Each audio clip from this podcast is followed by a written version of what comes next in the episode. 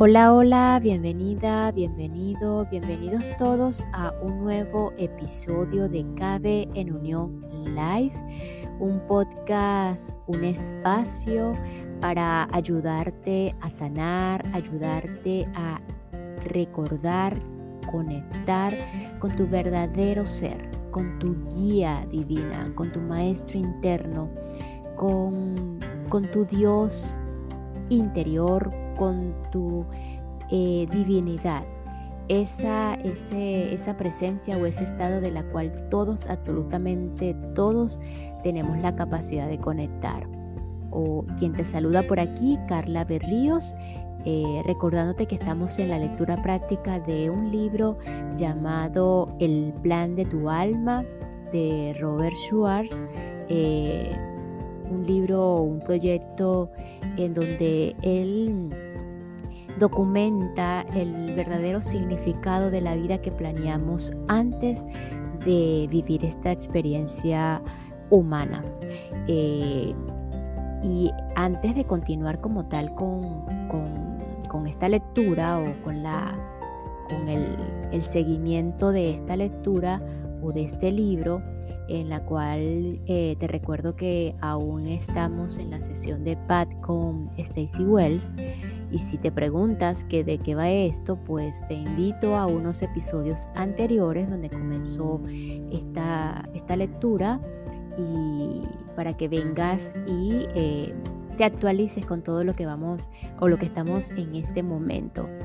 Y antes de continuar como tal, eh, hablando justamente de la conexión con tu verdadero ser, quiero que allí donde te encuentres, eh, sea lo que estés haciendo y estés pensando o estés maquinando en tu cabeza, te concentres en tu respiración.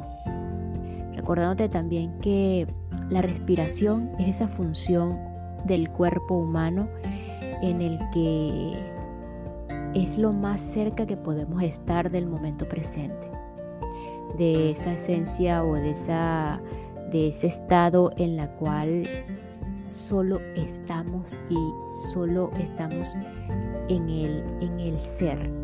Y si es lo más cerca de, como función humana de estar en el ser, pues hacernos consciente por lo menos momento del día a día, eh, pues podemos estar cerca de esa conexión divina.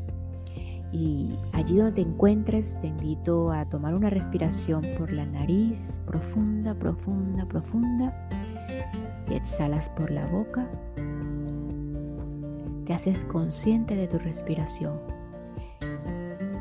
Y hacemos la siguiente pregunta. ¿Cómo puedo sentir una conexión más profunda con mi ser. ¿Cómo puedo sentir una conexión más profunda con mi ser? Probablemente la respuesta no sean palabras. Y así te lo dejo. Probablemente sea solo este momento.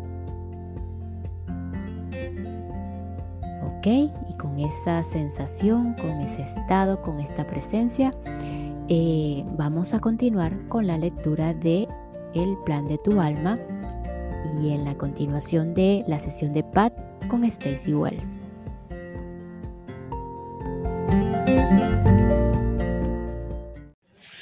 Y esta pequeña pausa es para enviar, un saludo a todos los que se encuentran y me escuchan o están de paso simplemente porque sé que me escuchan muchos viajeros y este, muchísimas gracias de verdad.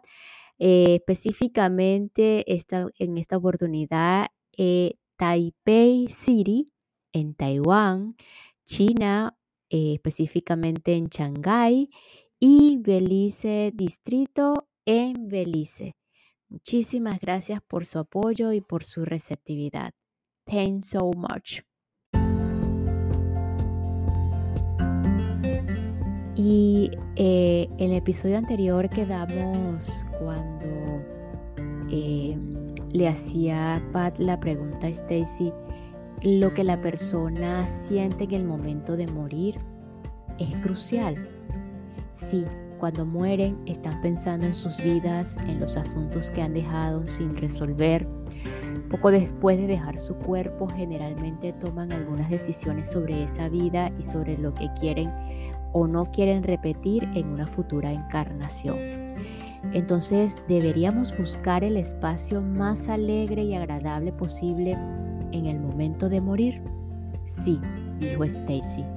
Según mi experiencia, las mejores transiciones tienen lugar cuando la gente está rodeada por sus seres queridos. Es la transición más pacífica. Como muchos de los que deben, como muchos de los que beben, Pat usó el alcohol para proporcionarse una nueva identidad. El alcohol lo hizo para la identidad que le dio no era la que él esperaba, porque la identidad que él le dio no era la que él esperaba. Pat pensó que el alcohol lo hacía un hombre nuevo, un conversador inteligente, un bailarín brillante, una figura de gran atractivo para el sexo opuesto. En realidad, el hombre en el que se convertía era realmente un niño, un niño de Dios. El alcohol literalmente puso a Pat de rodillas, en sus momentos más oscuros, abrazó la espiritualidad con una desesperación que en una vida fácil eh, nunca hubiera conseguido. Con el tiempo, la desesperación se convirtió en pasión. Ahora acepta a Dios con pasión y al hacerlo se acepta a sí mismo. Cuando nos encarnamos, es decir, cuando colocamos una parte de nuestra conciencia en un cuerpo y concentramos nuestro conocimiento en el plano físico. Creamos una ilusión en la que parece que estamos separados unos de otros y de todo lo que es. En ciertos momentos, esta ilusión nos parece más real que en otros. En, en algunas de sus vidas anteriores, Pat creyó en esa ilusión y por tanto perdió su percepción, tanto de Dios como de su propia naturaleza divina. Al planear la experiencia del alcoholismo desde su juventud, Pat deseó comenzar su vida actual con ese estado de percibida desconexión. Desde ese punto de partida, intentó alcanzar un lugar en el que estaría total y absolutamente derrotado, entre comillas. La noche en la que Pat llamó a Dios, una noche de descarnada soledad y aparente aislamiento, obtuvo precisamente la experiencia que había buscado. En ese doloroso abismo, Pat esperó encontrar la chispa que reaviviría su espiritualidad. Como señalaron Stacy y su espíritu guía, la búsqueda y el logro de la conexión espiritual está movida por la total carencia de la misma. El alcoholismo se elige, a veces como desafío vital porque como almas eternas nos da la experiencia de crear la sensación de, de conexión con lo divino. Con más de un millón de miembros en todo el mundo, Alcohólicos Anónimos usa los famosos 12 pasos como parte de su programa de recuperación. Como PAD, cada persona que participa en ese programa acuerda en el tercer paso poner nuestra voluntad y nuestras vidas al cuidado de Dios. Que el alcoholismo conduzca a tantos a la misma experiencia de conexión divina es algo más que una coincidencia. Cuando estamos en el hogar, no podemos crear ese sentimiento de conexión porque nunca estamos sin él. En espíritu, siempre somos conscientes de nuestra unidad con toda la creación. Sabemos que somos partes de la divinidad y que somos divinos, aunque nunca podremos perder nuestra divinidad. Mientras estamos en el cuerpo, olvidamos tener conciencia de la misma. Después de tener esa experiencia, Pat anhelaba renovar su sentimiento de unión con Dios. Cuando vuelva al Espíritu, llevará consigo un profundo sentimiento y un conocimiento de esa conexión, el cual no habría sido posible sin el contraste creado por el alcoholismo durante la vida física. Con mucha fuerza, Pat vivió 44 dolorosos años de percibida desconexión. ¿Quién, excepto la más valiente de las almas, se apartaría del amor que es su derecho de nacimiento para poder conocer mejor ese amor? Como Pat nos demuestra, las experiencias del plano físico no son lo que parecen. Lo que algunos etiquetan como debilidad o derrota es en realidad la aceptación de uno de los mayores retos que un alma puede planear. La condena de la sociedad no deja traslucir la grandeza de aquellos que viven este plan. Son muchos más de los que creemos. Su papel puede incluir el alcoholismo, pero los actores son la valentía encarnada. Aquí es donde yace la ilusión, con frecuencia en los opuestos. Ostensiblemente el mundo puede haber visto, o haber visto miedo en Pat, igual que él mismo veía miedo en sí mismo. Miedo a las situaciones sociales, miedo a las mujeres, miedo de ser ascendido más allá de sus capacidades en los trabajos que tenía, miedo como mencionó Stacy, a estar solo, a no ser capaz de salir adelante por sí mismo. Estas no son sino las actuales manifestaciones de miedos no resueltos en vidas pasadas.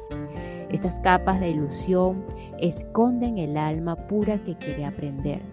Mientras está en un cuerpo físico, a no tener miedo, a quien eligió antes de nacer tener miedo a su padre como un recordatorio consciente de miedos más profundos, a quien planeó perder a ese padre durante su infancia para desencadenar el alcoholismo que finalmente sanaría sus miedos. Solo el valiente planea miedo. Nuestros miedos nos separan de nuestra identidad real y por lo tanto tienen que ser buscados, no escondidos. Al vivirlos recordamos quiénes somos realmente. Pat, por ejemplo, tenía miedo a estar solo y fue únicamente cuando se sintió totalmente abandonado cuando se dio cuenta de que nunca lo estuvo y de que nunca estaría realmente solo. En ese abandono encontró la conexión.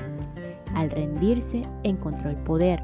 Al crear lo que más había temido, Pat comenzó a recordar la verdad eterna y así fue capaz de eliminar las ilusiones que él mismo había creado demostró que el miedo es un maestro que nos muestra a nosotros mismos. Uno podría entonces preguntar, ¿quién es Pat realmente? Pat es amor.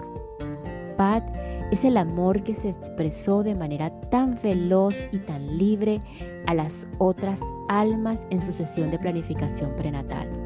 Como amor, Pat planeó el desafío vital del alcoholismo para fomentar no solo su propio crecimiento, sino también el de sus seres queridos. Visto de este modo, el alcoholismo de Pat es una, es una forma de ayuda a aquellos que eligieron estar en su vida. Katy aprende identidad, límites y equilibrio. ¿Cómo comprender el equilibrio mejor que a través de los desequilibrios causados por el alcoholismo de su padre? Las experiencias de Donna con Pat la obligaron a buscar amor en su interior, un clásico plan de vida de aprendizaje a través de los opuestos. Como dijo Carl Jung, quien mira afuera sueña, quien mira adentro despierta.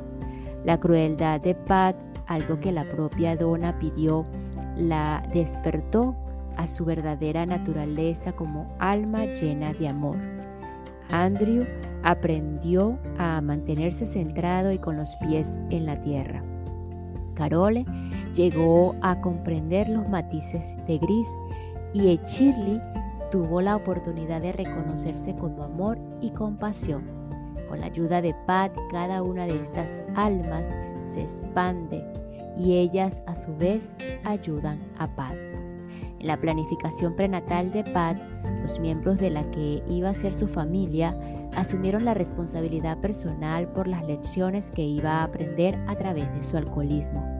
En el plano físico, sin recuerdo de nuestras elecciones prenatales, A menudo creemos que son otros quienes nos ocasionan las situaciones y respondemos con miedo, furia, odio, autodesprecio, culpabilidad y otras muchas emociones que no reflejan nuestra verdadera naturaleza. Cuando despertamos al, volver a nuestro interior, recordamos que fuimos nosotros quienes pedimos estas experiencias. Somos libres para elegir distintas respuestas, entre ellas la gratitud hacia aquellos que han hecho posible nuestro crecimiento, aquellos a los que una vez culpamos, ahora somos capaces de darles las gracias. Gracias por preocuparos tanto por nosotros que interpretáis un papel cargando con el peso de nuestra ira durante muchos años. Gracias por mantener vuestra promesa y hacer honor a nuestro contrato prenatal. Gracias como Katy dijo a Pat por permitirnos pasar por lo que hemos pasado para llegar a ser las personas que somos.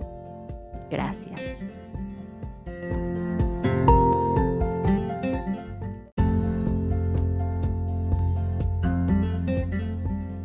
Vivimos en un mundo en el que millones de personas se menosprecian a sí mismos como resultado de sus experiencias vitales. Algunos son alcohólicos, creen que han dejado de lado a sus seres queridos, pueden creer que se han abandonado a sí mismos, aunque quizá eligieron como Pat interpretar el rol temporal de alcohólico como un modo de ayudar a los demás y como un camino para el crecimiento personal, ese camino parece llevarnos lejos, hasta que como Pat despertamos para descubrir lo que siempre estuvo ahí, en nuestro interior, mientras nosotros mirábamos para afuera. La pérdida de no solo una, sino dos personas importantes en la vida de Valerie Ambos, inesperadamente y a una edad relativamente temprana, parecía indicar que estas muertes eran parte de su plan prenatal. De ser así, ¿por qué eligió Valerie experimentar dos pérdidas tan importantes? ¿Y por qué una de ellas fue la de su único hijo? Nos escuchamos en el próximo episodio para continuar con el relato de Valerie en el plan de tu alma, el verdadero significado de la vida que planeamos antes de esta experiencia humana. Muchísimas gracias por escuchar. Gracias, gracias, gracias.